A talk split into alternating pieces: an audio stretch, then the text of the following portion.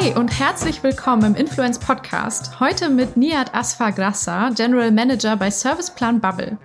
Jeder, der Niats Arbeit verfolgt, sei es auf ihrem Weg durch die Agenturlandschaft Deutschlands oder ihre fabelhaften Aktivitäten auf LinkedIn, merkt sofort, hier ist eine Person, die brennt für Marketing, ist immer auf der Suche nach den neuesten Trends und Hebeln für Brands in der digitalen Welt und hat messerscharfe analytische Skills. Ich verfolge ihre Aktivitäten sehr begeistert seit Jahren.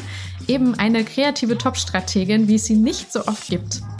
Niat, die zwischenzeitlich auch mal von Kai Diekmann abgeworben wurde, um bei Story Machine durchzustarten, fokussiert sich jetzt bei Bubble auf den Aufbau von O2 zur Superbrand, woran sie unter anderem mit Köpfen wie Charles Barr arbeitet.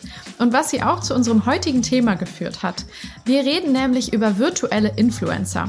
Was charakterisiert sie? Welche Namen sollte man schon mal gehört haben? Gibt es schon relevante Cases von Brands? Und wie bedeutsam werden virtuelle Influencer wirklich für das Marketing der Zukunft sein? Das und viel mehr verrät uns Niat jetzt im Interview. Ich wünsche euch ganz viel Spaß dabei.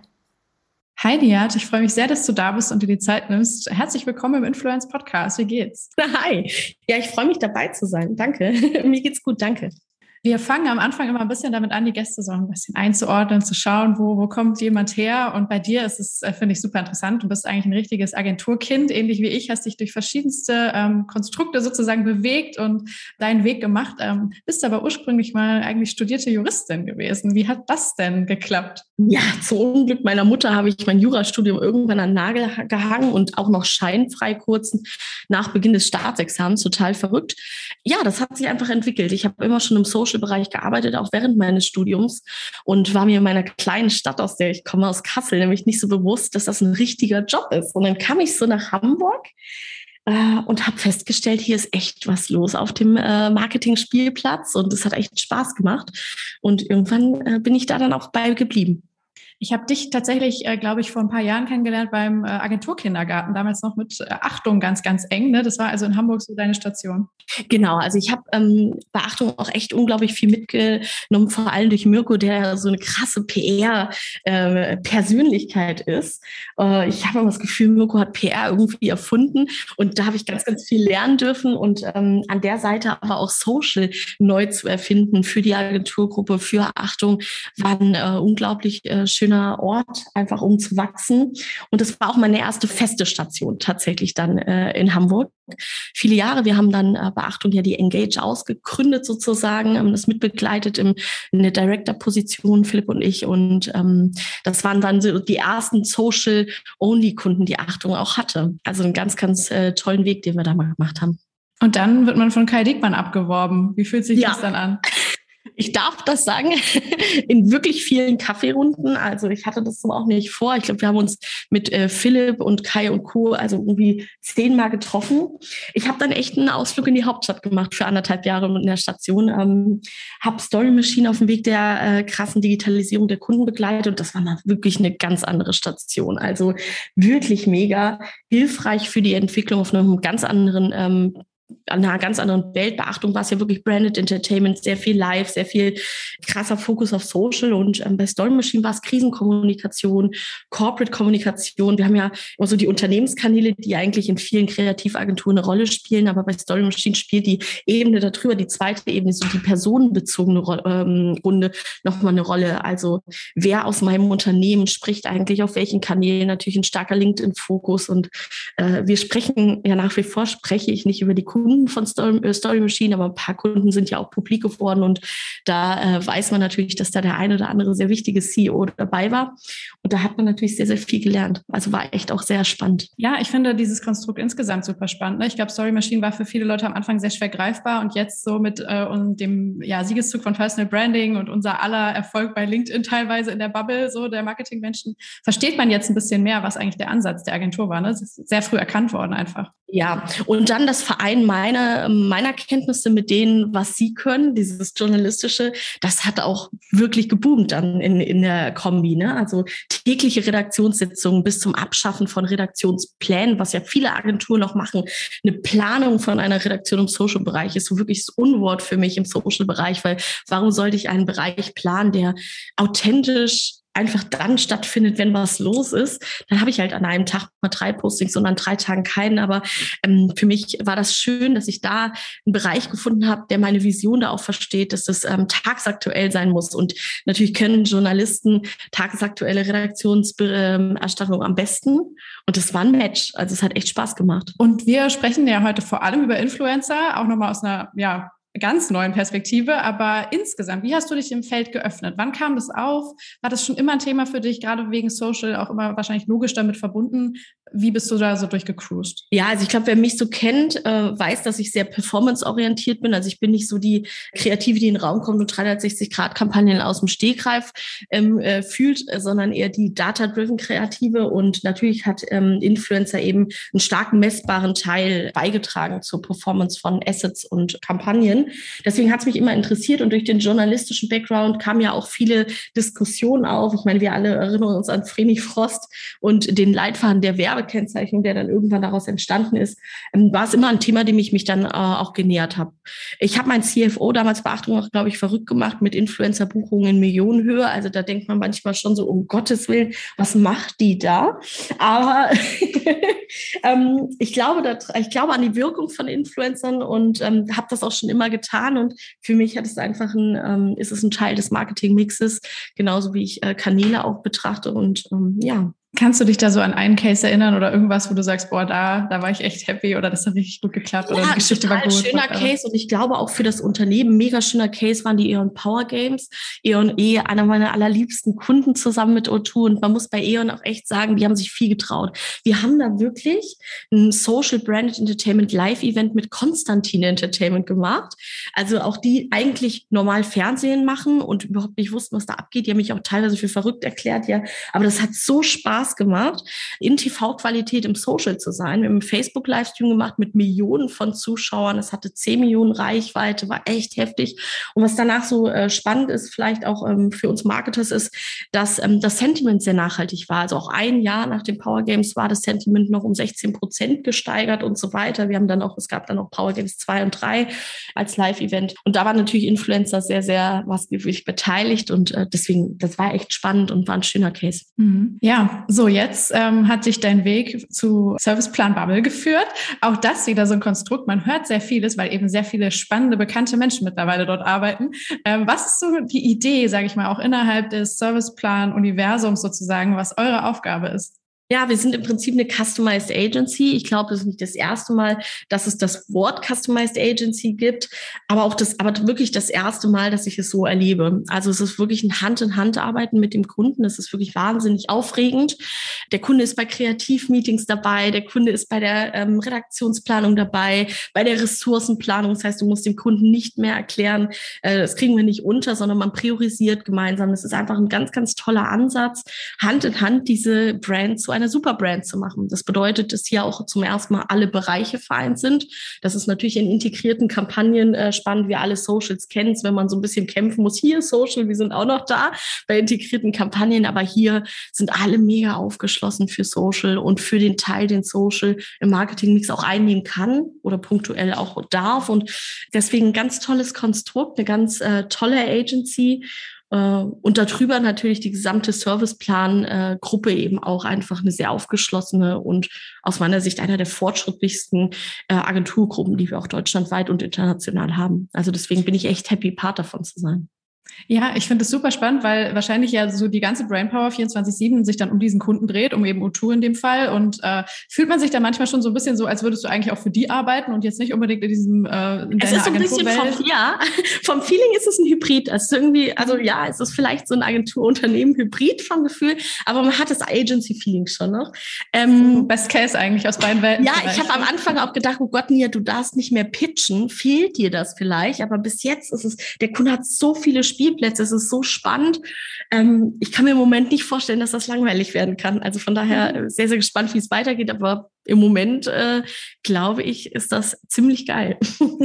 Was ist so deine Rolle? Kannst du das irgendwie umschreiben? Ist ja immer ein bisschen schwer in der Agenturwelt, aber Mhm. Also ähm, wir, ähm, ich und Christian, äh, sind Geschäftsleitung für den O2 Social und ähm, O2 Music Bereich. Ähm, das bedeutet im Prinzip, dass wir in der Zukunft peu à peu sozusagen die Social-Kanäle ähm, ähm, mit redaktionellen und kampagnenbasierten Beiträgen bestücken und ähm, natürlich auch beide Bereiche strategisch einordnen, gemeinsam mit dem Kunden und den äh, partnerschaftlichen Agenturen, die da noch beteiligt sind. Mhm. Und dann geht es auch immer wieder so um das Erschließen innovativer Themen wahrscheinlich, ne? Und so diese Frage und worum wir uns ja auch heute kümmern. Was, what comes next? Vielleicht so ein bisschen, ne? Ich hatte das jetzt öfter mit meinen Gästen. So Influencer-Marketing schön und gut. Wir haben langsam so die guten Strategien gefunden, die schlechten langsam rausgefiltert, hoffentlich. Äh, aber, aber was jetzt so? Und ich glaube, da seid ihr gerade vielen Sachen auf der Spur. Ja, ich denke, es gibt, ähm, also ich glaube, wir alle ähm, haben mit unseren Kunden schon über das Metaverse gesprochen. Wir alle haben schon übers, äh, über NFTs gesprochen. Ähm, das sind natürlich Themen, die, wir, die uns jetzt alle treiben. Und ähm, gerade uns, wir sind ja da in der Marketing-Bubble auch so ein bisschen unterwegs. Ich glaube, die Normalos, die sind noch nicht so weit. Ähm, aber bei uns ist das natürlich schon ein Gespräch. Ähm, gerade O2 ist ja eine Brand, die sehr innovativ ist, äh, die sehr äh, game-changing ist und sich immer neue äh, Trends anschaut, aber schon immer mit Fokus auf Strategie um zu bewerten, ähm, was eben sinnvoll sein kann. Von daher, das haben wir noch nicht eruiert. Also wir sind noch im, im Prozess der äh, Strategie, Strategie, um einzuordnen, welche Innovation so the next big thing ist. Aber ich denke, ähm, da kommt einiges in Frage. Und wir arbeiten uns heute in einen Bereich mal ein bisschen vor, der noch so ein mhm. Tick abgedreht ist, finde ich. Mhm. Ich finde es immer schwer greifbar, mhm. aber merke, alleine genau durch die Entwicklung, wie du es gerade schon geöffnet hast, das Thema Metaverse, digitale Welten, die wir uns erschließen, wird dieses Thema gar nicht mehr so abstrakt, glaube ich, in den nächsten Jahren sein und äh, immer greifbarer. Virtuelle Influencer. Ähm, Du hast gesagt, du hast dich ein bisschen tiefer wirklich jetzt reingearbeitet in das ganze Thema und das wollen wir heute mal so etwas verständlicher und ja, irgendwie anfassbarer machen. Worüber sprechen wir genau, wenn wir sagen virtuelle Influencer? Das ist eine spannende Frage. Ne? So richtig virtuelle Influencer gibt es so seit 2016, dass man das benannt hat. Aber ich bin ja der Meinung, der erste virtuelle Influencer ist älter als mein Content Director, also älter als Charles Barr. Der ist nämlich 1997 geboren. Oh Gott. Karl ja. die Klammer. Das ist im Prinzip Clippy. Ich weiß nicht, wer ihn noch ja. kennt. Karl die Klammer, der Assistent von Windows und äh, aus meiner Sicht so der erste virtuelle Influencer. Aber so richtig greifen können wir das erst seit 2016 hat 2016. Es gibt ja dieses Boomer-Wort Empfehlungsmarketing. Ich glaube, das sagt kein Mensch so. Aber ähm, äh, im Prinzip kann ja jeder empfehlen. Und eben auch virtuelle Dinge, virtuelle Charaktere können mir ja auch Sachen empfehlen. Das hat Vor- und Nachteile, darüber können wir uns ja heute austauschen, aber so richtig greifbar gibt es das seit 2016, so dass es auf unseren äh, gekannten Social-Media-Kanälen, und da steht ganz klar Instagram im Fokus, jetzt dazu bekommen auch punktuell ja, äh, YouTube und TikTok, ähm, gibt es dann seit 2016 verschiedene Kanäle, die aufgeploppt sind von verschiedenen Künstlern oder auch Agenturen, wo wir zum ersten Mal wirklich in der, in der Not waren, diese, diese Menschen, die dort nicht wirklich existieren, zu benennen mit virtuellen Influencern. Mhm. Und das sind ja wirklich im Endeffekt künstliche Persönlichkeiten. Ich habe zum Beispiel super gerne früher immer Sims gespielt. Und da hast du es ja auch so. so. Da laufen irgendwelche Charaktere, die du erschaffst vorher in irgendeinem komischen, äh, ne, in so einer kleinen Welt ähm, und, und äh, leben ihr Leben, führen ihren Haushalt, haben eigene Charaktereigenschaften und so. Und ein bisschen so ist es jetzt halt auch, aber die haben halt Social Media Accounts und da ist eine ganze ja, ich sag mal, Story und eine emotionale Welt rund um die aufgebaut, was ja nochmal ein neues Level ist. Genau, das neue Level, was du beschreibst, das heißt ja in unserer Welt Marketingpotenzial. Das heißt, Marken verstehen, oh, die haben Follower, die können, haben eine Reichweite. Es geht ja bei Influencern um Reichweite und ähm, Wirkung. Und äh, da ist natürlich dieses Marketingpotenzial aufgefallen. Äh, man muss ja sagen, also es gibt so ein paar virtuelle Influencer, die aber auch mit einem, mit einem ähm, markenfreien Background erschaffen worden, zum Beispiel Shudu Grams. Die ist ja in 2017 erst aufgeploppt, also ein Jahr äh, vor Lil Michaela, die so am bekanntesten ist. Da kann ich ja gleich was erzählen. Aber Shudu Grams ist tatsächlich von einem Fotografen erstellt worden. Das war damals Cameron James Wilson, der gesagt hat, also der war Fashion-Fotograf lange Zeit und hat gesagt, Schwarze sind in der Modewelt einfach noch total unterrepräsentiert. Und er hat nun mal auch einige Fashion-Shootings gemacht, der kann es sagen. Und deswegen hat er gesagt, ich ähm, habe ein digitales Kunstprojekt, so hat er das auch äh, betitelt. Schulgrams ist also ein Kunstwerk und ähm, hat dann sozusagen diesen erst, dieses erste CGI-Supermodel erschaffen, das auf verschiedene Shoots geht. Das, ähm, die hat so um die 200k Follower auf Instagram, also viel weniger als jetzt ähm, kommerziell erschaffener, äh, die danach kam, aber eben noch aus einem Haltungshintergrund entstanden und gar nicht aus einem, ja, ich arbeite und kollaboriere gerne mit Marken. Dann dauerte es nicht lang, bis dann aber Leute verstanden haben, oh, da kann eine ja Fashion anziehen, das ist eigentlich ganz geil. Und dann kam Lil Michaela eben in 2018, also ich glaube vier oder fünf Monate später, und die hat halt über zwei Millionen Follower, tummelt sich auch auf TikTok. Und wenn jetzt die Leute vorm Rechner sagen, Alter, wer ist das? Das ist ein brasilianisches Supermodel, soll angeblich 19 Jahre alt sein. Und die kennt man vielleicht sogar aus der Bella Hadid-Werbung für Calvin Klein. Also das ist so um die Welt gegangen, weil man dann ja auch wirklich äh, real und Erschaffen einmal aufeinandertreffen lassen hat für Calvin Klein. Die hat aber auch viel für Prada gemacht, also ist viel für Marken unterwegs und ähm, wurde von der Times, und das fand ich wirklich heftig, 2018 auch zu äh, in die Top 10 der Most Influential People on the Internet gewählt. Also echt relevant. Bei uns in Deutschland vielleicht noch gar nicht so krass angekommen, wie das auf dem asiatischen oder ja ähm, US-Markt auch so ist. Ne? Mhm. Ja, ich finde es ähm, wahnsinnig spannend, wo die dann wirklich herkommen. Wer steht dahinter? Ne? Bei Lil Michaela ist es ja tatsächlich irgendeine AI-Bude aus Kalifornien, glaube ich, wo man auch nicht so ganz weiß, äh, wofür machen sie das überhaupt. Ne? Die ist halt da und so ein bisschen auch als Showcase habe ich manchmal das Gefühl für diese Agentur oder diese Firma, die noch ganz andere Dinge macht.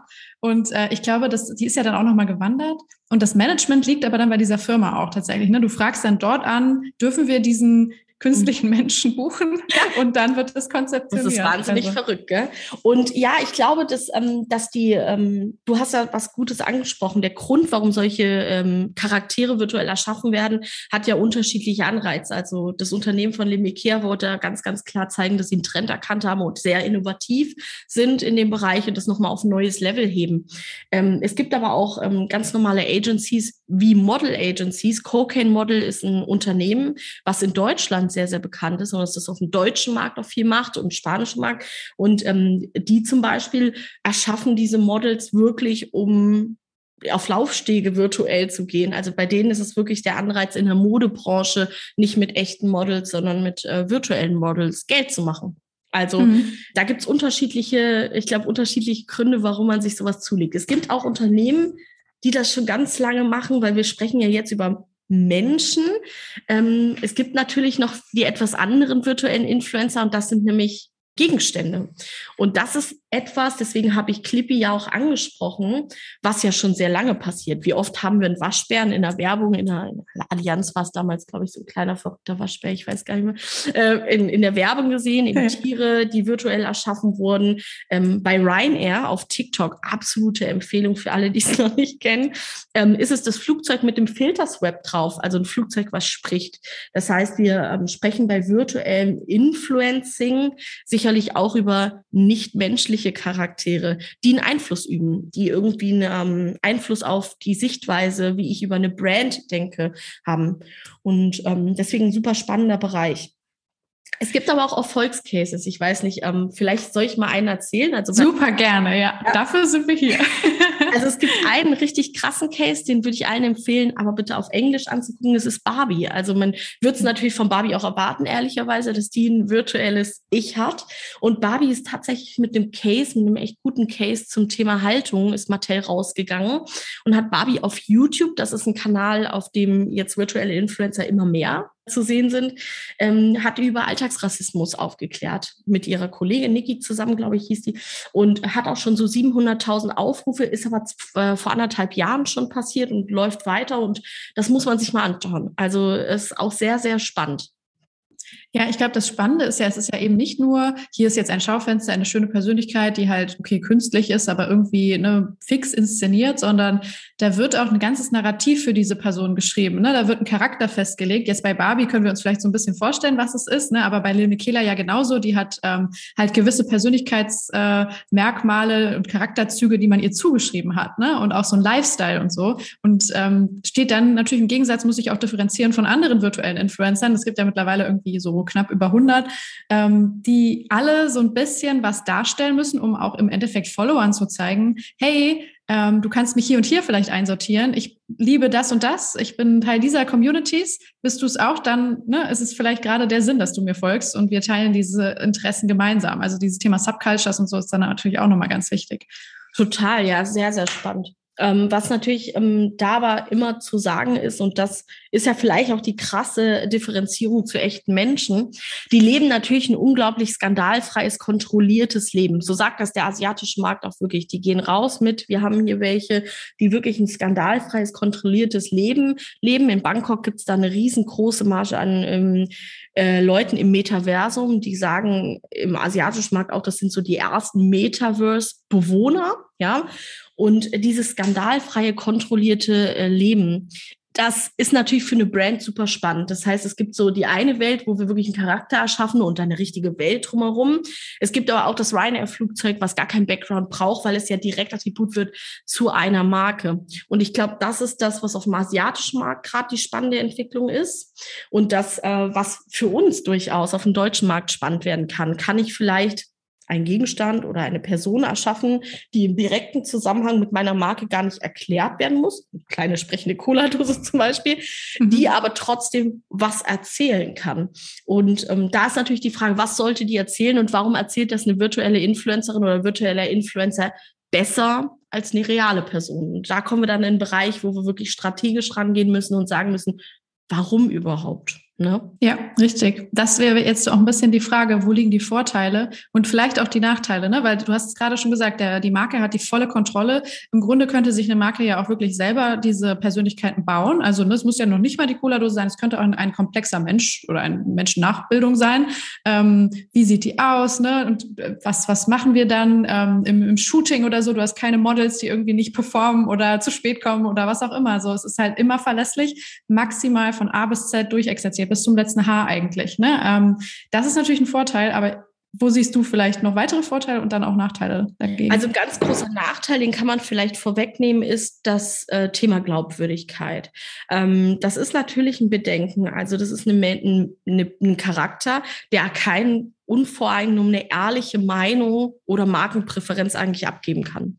Dann könnte man jetzt denken, uh, die hat eine ganz schlechte, also so, so Wesen, die haben schlechte, schlechte Glaubwürdigkeit. Jetzt gibt's aber äh, mehrere Befragungen. Eine fand ich spannend von der UMB ähm, zum Thema Glaubwürdigkeit von virtuellen Influencern und 39 Prozent sind da wirklich offen für gewesen. Das war eine Befragung, die 2020 stattgefunden hat. Über 1000 Menschen wurden da befragt. 35 Prozent empfinden keinen Unterschied zwischen einem virtuellen Influencer und einem realen. Also wahnsinnige Werte.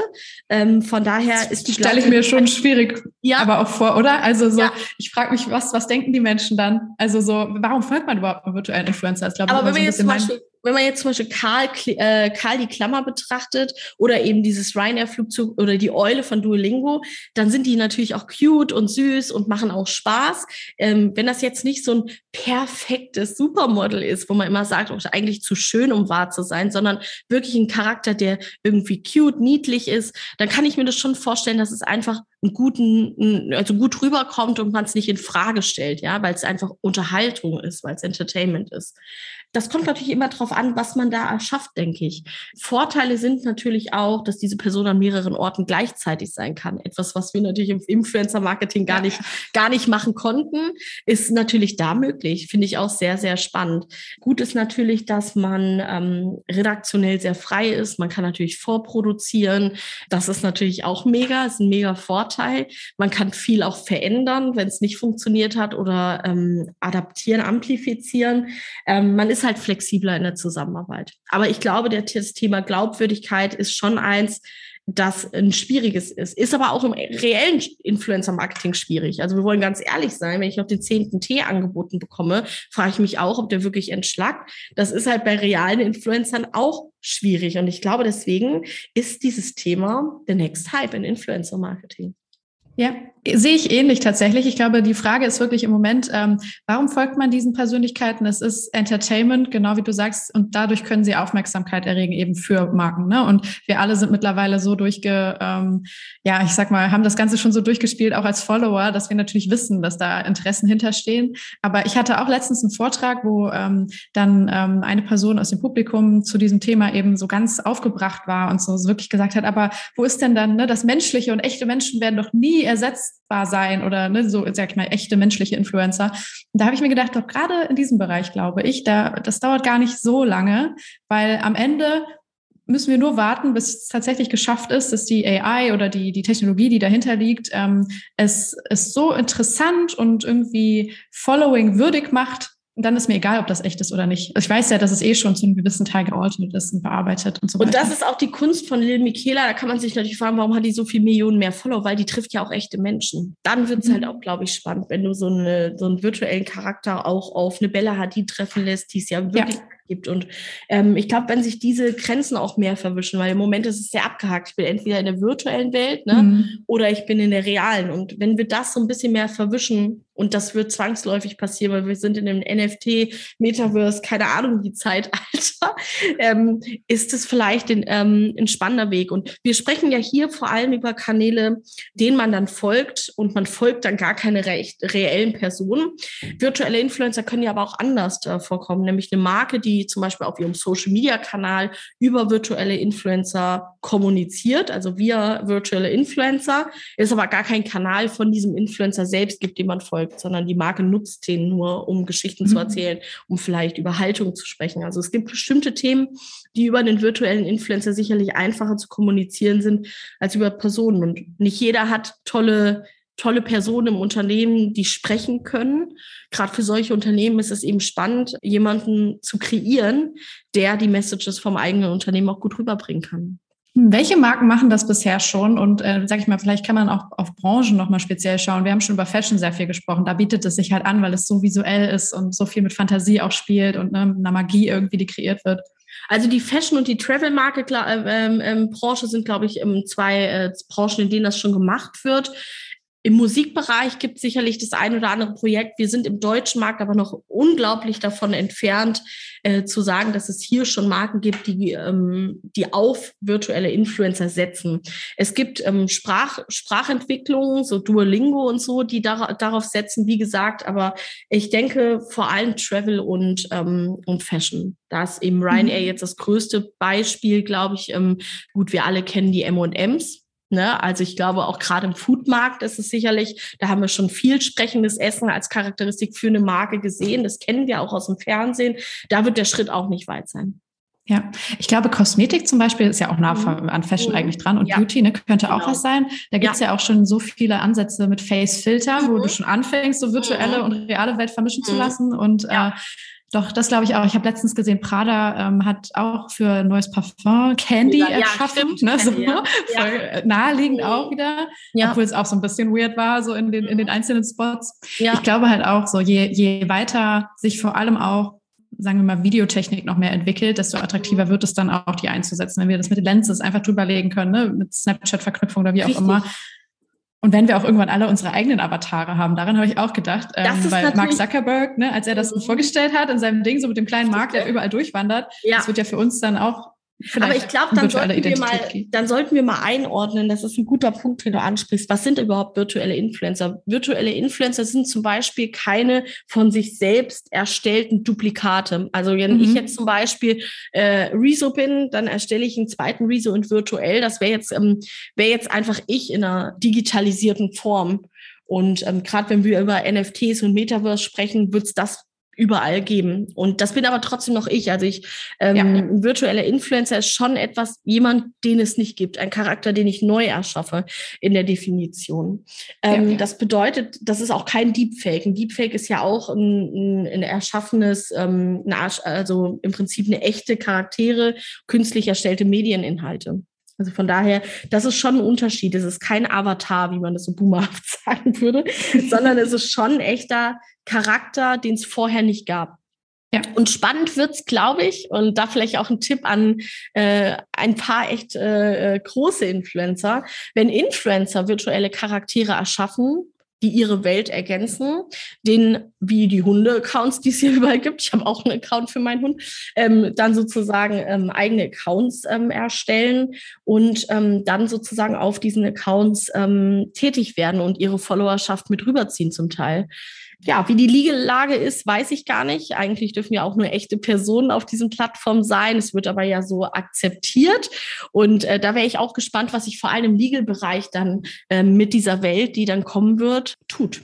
Ja, das ist natürlich auch nochmal ein ganz neues, weites Feld, worüber mhm. wir uns auch danach wahrscheinlich mhm. noch mehr Sorgen machen müssen. Ja. Aber ein wichtiger Punkt, den du ansprichst, so wie können auch Influencer dieses Feld für sich jetzt erschließen und nutzen? Weil ja. auf Anhieb ist es ja vielleicht erstmal ein, oh Gott, ich werde ersetzt ab irgendeinem Punkt, ähm, so wie Models auch. Und mhm. ähm, so aber zu sagen, hey, äh, erschließ dir doch mal neue ähm, Geschäftsfelder, ja. indem du ganz viele Accounts quasi mit unterschiedlichen Persönlichkeiten füllst, wer weiß super spannend. Es gibt ja auch viele Influencer, die so eigentlich nicht mehr interessiert an Markenkooperationen mit ihrem ja. Gesicht sind.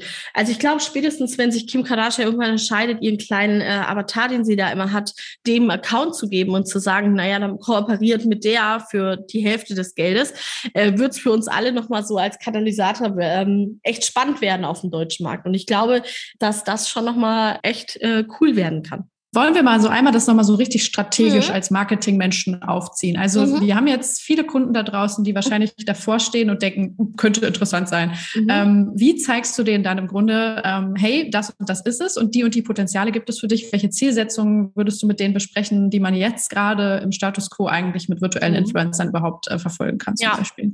Also ehrlicherweise gehe ich da sehr, sehr ähnlich um, so wie ich Influencer auch einordnen würde. Also wir haben erstmal eine übergeordnete Zielsetzung für Kanäle für Social Media, die, also ich sag's, sag's auch nicht zu selten, Social Media muss immer einen Teil zur Overall Markenstrategie beitragen. Das heißt, ich ordne erstmal Social für mich in der Wichtigkeit ein, hinterlege Ziele, die mir wichtig sind und gucke dann, äh, inwie, äh, inwieweit Media oder auch der Einsatz von Influencern mir dienlich sind für diese Ziele. Im nächsten Schritt ähm, gucke ich mir aber auch die Kommunikationsstrategie an. Und das ist natürlich der spannende Punkt, der bei Influencern einfach spannend wird wird. Ähm, deswegen sind Influencer auch virtuelle Influencer im Moment nur bei Love Brands so richtig genutzt, weil ein virtueller Influencer hat natürlich keine maximale Transparenz. Dadurch, dass er eben nur das erzählt, was wir ihm erzählen lassen können, fehlt die krasse Transparenz für den ähm, Endkonsumenten und dadurch ist die Glaubwürdigkeit ja trotzdem ein bisschen minimiert. Bedeutet, ich kann den nicht alles erzählen lassen. Ich würde also eine Kommunikationsstrategie ansetzen und würde Teile definieren, die ein Influencer oder virtueller Influencer Influencer glaubwürdig erzählen kann. Und wenn ich das eruiert habe und das Teile sind, die aus meiner Sicht von einem virtuellen Charakter auch gut transportiert werden können, dann äh, wäre die nächste Frage, die ich mir stelle, erstelle ich einen eigenen oder kooperiere ich mit dem existierenden?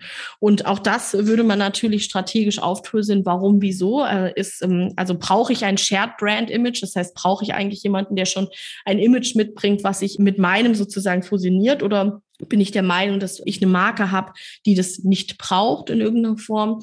Und im nächsten Zuge geht es dann entweder an die Kooperation mit jemandem, der das bauen kann, denn da hängt viel technisches Know-how hinter, oder halt in, an die Kooperation mit einer Agency, die diese ähm, vertreiben. Und dann in dem Fall schleift man vielleicht einmal so eine kleine Kick-off-Kampagne, um die Person sozusagen für sich zu claimen, für sich sprechen zu lassen. Und entweder, und das ist natürlich die nächste Frage, entweder bleibt es bei kampagnenbasierten Arbeiten oder man lässt diese Person, diesen Charakter eben auch einfließen in die redaktionelle Betreuung. Und das sind natürlich alles Fragen, die dann aufploppen, sehr umfangreich, aber die ploppen ehrlicherweise beim Influencer-Marketing so oder so auf.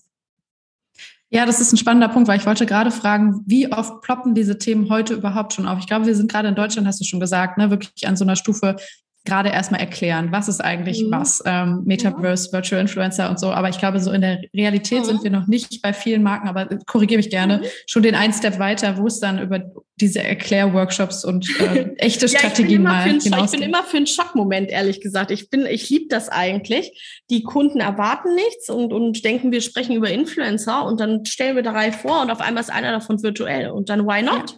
Und dann zeigt man denen das einfach mal. Also warum nicht im Prozess wenn man über Influencer spricht, und das tut man fast, äh, fast jede Woche mit seinen Kunden äh, gefühlt, äh, warum nicht dann einfach mal einen virtuellen Influencer mit ins Rennen werfen? Einfach mal das äh, Thema platzieren. Und äh, da bin ich ehrlich gesagt echt ein Freund von, das einfach plötzlich zu machen.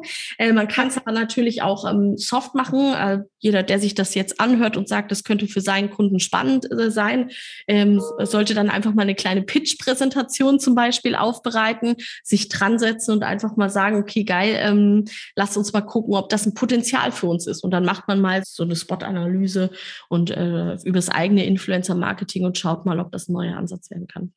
Aber ja, finde ich einen sehr guten Ansatz. ja, perfekt. Das sollten wir uns alle vielleicht ein bisschen mehr ins Heft schreiben, so ja. mal den Schockmoment proaktiv suchen. Ja, aber das sehr ist gut. immer ganz gut. Ich glaube aber, ehrlich gesagt, bald sind die Leute nicht mehr wirklich zu schocken. Ne? Jetzt, wo wir das Metaverso haben, jetzt hatte Bieber schon Konzerte. Ja, was soll als nächstes kommen? Ich habe immer ja. schon so eine Vision, wie ich auf der Couch sitze mit einer, mit einer vielleicht Apple VRA-kompatiblen Brille und dann äh, mir im Supermarkt meine Produkte aussuche und die mir dann von Gorilla oder so gebracht werden. Also wer weiß, Why not?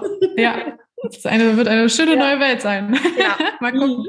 Mhm. Wie arbeitest du dich denn in diese Themen rein? Weil ich könnte mir vorstellen, viele Zuhörende ähm, denken jetzt mhm. gerade, oh geil, ähm, kannst du irgendwas empfehlen? Ich weiß es nicht. Äh, Strategien, Podcasts, Blogs oder ähm, Websites, wo du sagst, hey, das und das, da kriegt ihr irgendwie voll einen äh, Upload mal zu diesem Thema. Ja, also das, ähm, ich bin ähm, ich bin so ein krass studierter Mensch. Ich liebe dann Bachelorarbeiten und so. Es gibt echt viele Bachelorarbeiten zu dem Thema, was, ähm, was Wirkung und Glaubwürdigkeit zu dem Thema angeht. Dann ähm, bin ich auch ein Mensch, der sehr vielen ähm, Leuten folgt, die technikaffin sind. Das empfehle ich immer wieder.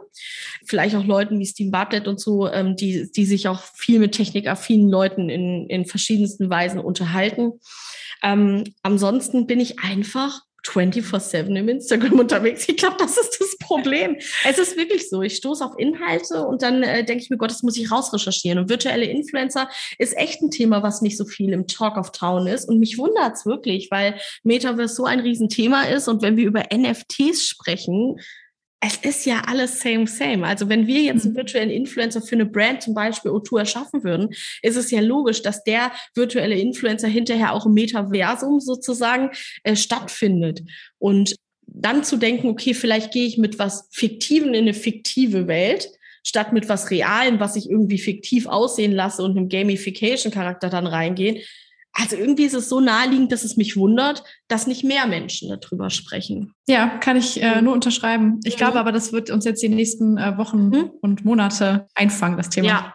ja, ich hoffe einfach, dass die Influencer dem ganzen einen Push geben. So meine Erwartungshaltung. Ich meine, Empfehlungsmarketing hat ja, äh, war ja, war ja so der Trend in der letzten ähm, Jahre sozusagen. Und ich finde, Influencer ähm, sind schon immer auch wichtig, um einzuordnen, in welche Richtung es geht, weil sie einfach eine viel größere Followerschaft haben, es auch viel schneller schaffen, das in eine breite Masse auch zu tragen. Also das heißt, wenn Rezo auf einmal einen virtuellen Influencer erstellt, dann wissen das eben mehr Leute, als wenn das jetzt sag mal, eine kleine Marke wie Ryanair eben seit Jahren macht, weil wir einfach bei einem Rezo mit viel mehr Reichweite rechnen. Das ist einfach so. Und ähm, deswegen wäre meine Hoffnung natürlich, und äh, das hängt auch stark mit dem Metaversum zusammen. Metaverse ist da, NFTs sind da. Diese Welten müssen befüllt werden. Wann kommen die Influencer, die wirklich entweder bezahlten Content für diese Plattform schaffen oder eben virtuelle Influencer oder Charaktere schaffen, die uns da weiter entertainen? Denn das wollen wir ja alle. Wir wollen ja entertained werden im Endeffekt. Mhm. Ne? Und ähm, Social Media Plattformen, finde ich, spielen natürlich mhm. auch nochmal eine ganz besondere Rolle. Wir haben jetzt sehr viel über Instagram gesprochen, was, glaube ich, mhm. auf eine ganz natürliche Art und Weise so, dass mhm. das der Hub dieser äh, Entwicklung ja. ist. Aber wie siehst du das Potenzial dann eben bei anderen Plattformen? Jetzt zum Beispiel TikTok oder Twitch? Ja, also bei YouTube finde ich super spannend, weil was bei YouTube gerade passiert, wir sind dort natürlich auf einer Plattform, wo wir längere Videos kreieren können, dass ähm, eben virtuelle Influencer wie Barbie wirkliche Haltungsthemen diskutieren können. Im Zusammenspiel mit einer fiktiven Diskussion mit jemandem. Das ist einfach super spannend. Also Long-Video finde ich sehr spannend. Äh, wir sehen virtuelle Influencer jetzt immer mehr im, also primär im Foto und im Short-Video-Bereich, aber wo geht die Entwicklung hin und aus meiner Sicht Long-Video.